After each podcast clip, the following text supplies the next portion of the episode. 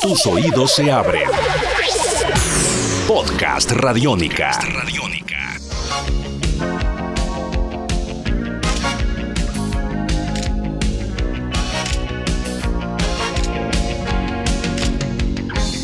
Bienvenidos a una nueva edición de la TV en el podcast, esta serie de podcast que hacemos cada cierto tiempo en donde hablamos de series de televisión de los años 80. La televisión de hoy en día ha cambiado mucho, la televisión de hoy en día tiene grandes series e historias, pero una época en donde la televisión fue importante, pero se contaban otro tipo de historias un poco distintas a las que se están contando hoy en día. Y en el último tiempo la TV en el podcast se ha dedicado a contar las historias de las series más importantes de dibujos animados. Hoy vamos a hablar de una serie muy especial porque por estos días se estrenó la película basada en esta serie siendo un total fracaso y dicen los expertos, yo confieso que no he visto la película pero leyendo distintos blogs sobre el tema, dicen los expertos que precisamente la película cometió el peor pecado que puede cometer una película que cuenta la historia de una serie de dibujos animados de los años 80 y es que decidió quitarle un poco la magia y digamos lo simpático de la serie de los 80 y la volvió un poco más seria y en ese orden de ideas pues perdió su público porque obviamente tal vez trató de ser una serie pensada para los millennials y los millennials no respondieron muy bien y obviamente la gente un poco más grande que hubiera sido la gente que hubiera ido a ver la película no se emocionó en vista de que varios elementos de la serie original no aparecían.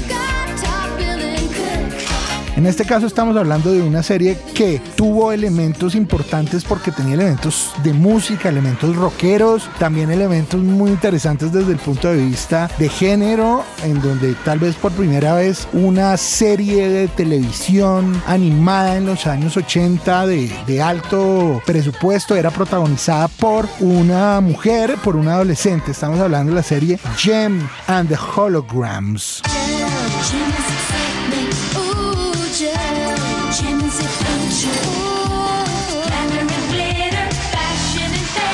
Jem contaba la historia de una niña común y corriente que tenía un, un, computador que generaba hologramas. Esto es en los años 80. Hoy en día hablar de hologramas y estas cosas es un tema que ya se volvió, digamos, muy normal. Pero en esa época todavía era un concepto que se estaba desarrollando y por eso era tan interesante lo que contaba esta historia. Y es que contaba la historia que esta niña, que era una niña llamada Jerrica Benton, su padre había hecho este computador de hologramas y ella tenía la posibilidad de que a través de ese computador volverse la estrella de rock Jem, que además tenía un grupo que se llamaba los hologramas.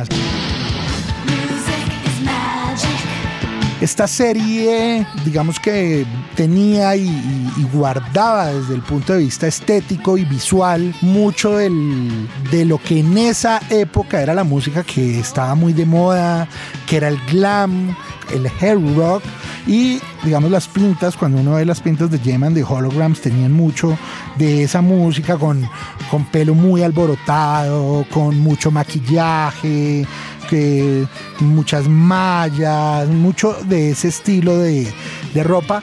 Y era muy interesante porque tal vez fue la primera serie grande que trajo elementos del rock que digamos no se veían muy seguido en los dibujos animados llevados a una serie de televisión que como pasaba con muchas de las series que hemos visto aquí tenía que ver con una línea de juguetes. Detrás de la creación de Geman de Holograms estaba la compañía Hasbro, así como también estaba Marvel Productions, que tenía obviamente que ver con era la productora que existía en esos años de Marvel Comics. Pero la serie, digamos, fue muy exitosa la historia pasaba alrededor de una competencia de, bandas de rock entre Gemas de Holograms, que es la historia que les estamos contando, y las malvadas, las villanas, que eran, se llamaban curiosamente las Misfits, de la misma manera que el famoso grupo de punk norteamericano. Y eso hacía, le daba a la serie un toque, digamos, muy interesante. Fueron tres temporadas. En, en las que Llenan de Holograms eh, logró eh, salir al aire. En la primera temporada tuvieron 26 episodios, en la segunda 27 y en la tercera solo 12. La serie salió originalmente del 15 de marzo del 87 al 2 de mayo del 88 y después digamos, desapareció, pero se volvió con los años una serie de culto en donde además eh, de alguna manera se volvió una serie importante de reconocimiento de género, por lo que pues eran sobre todo las, las, las protagonistas, eh, eran todas mujeres.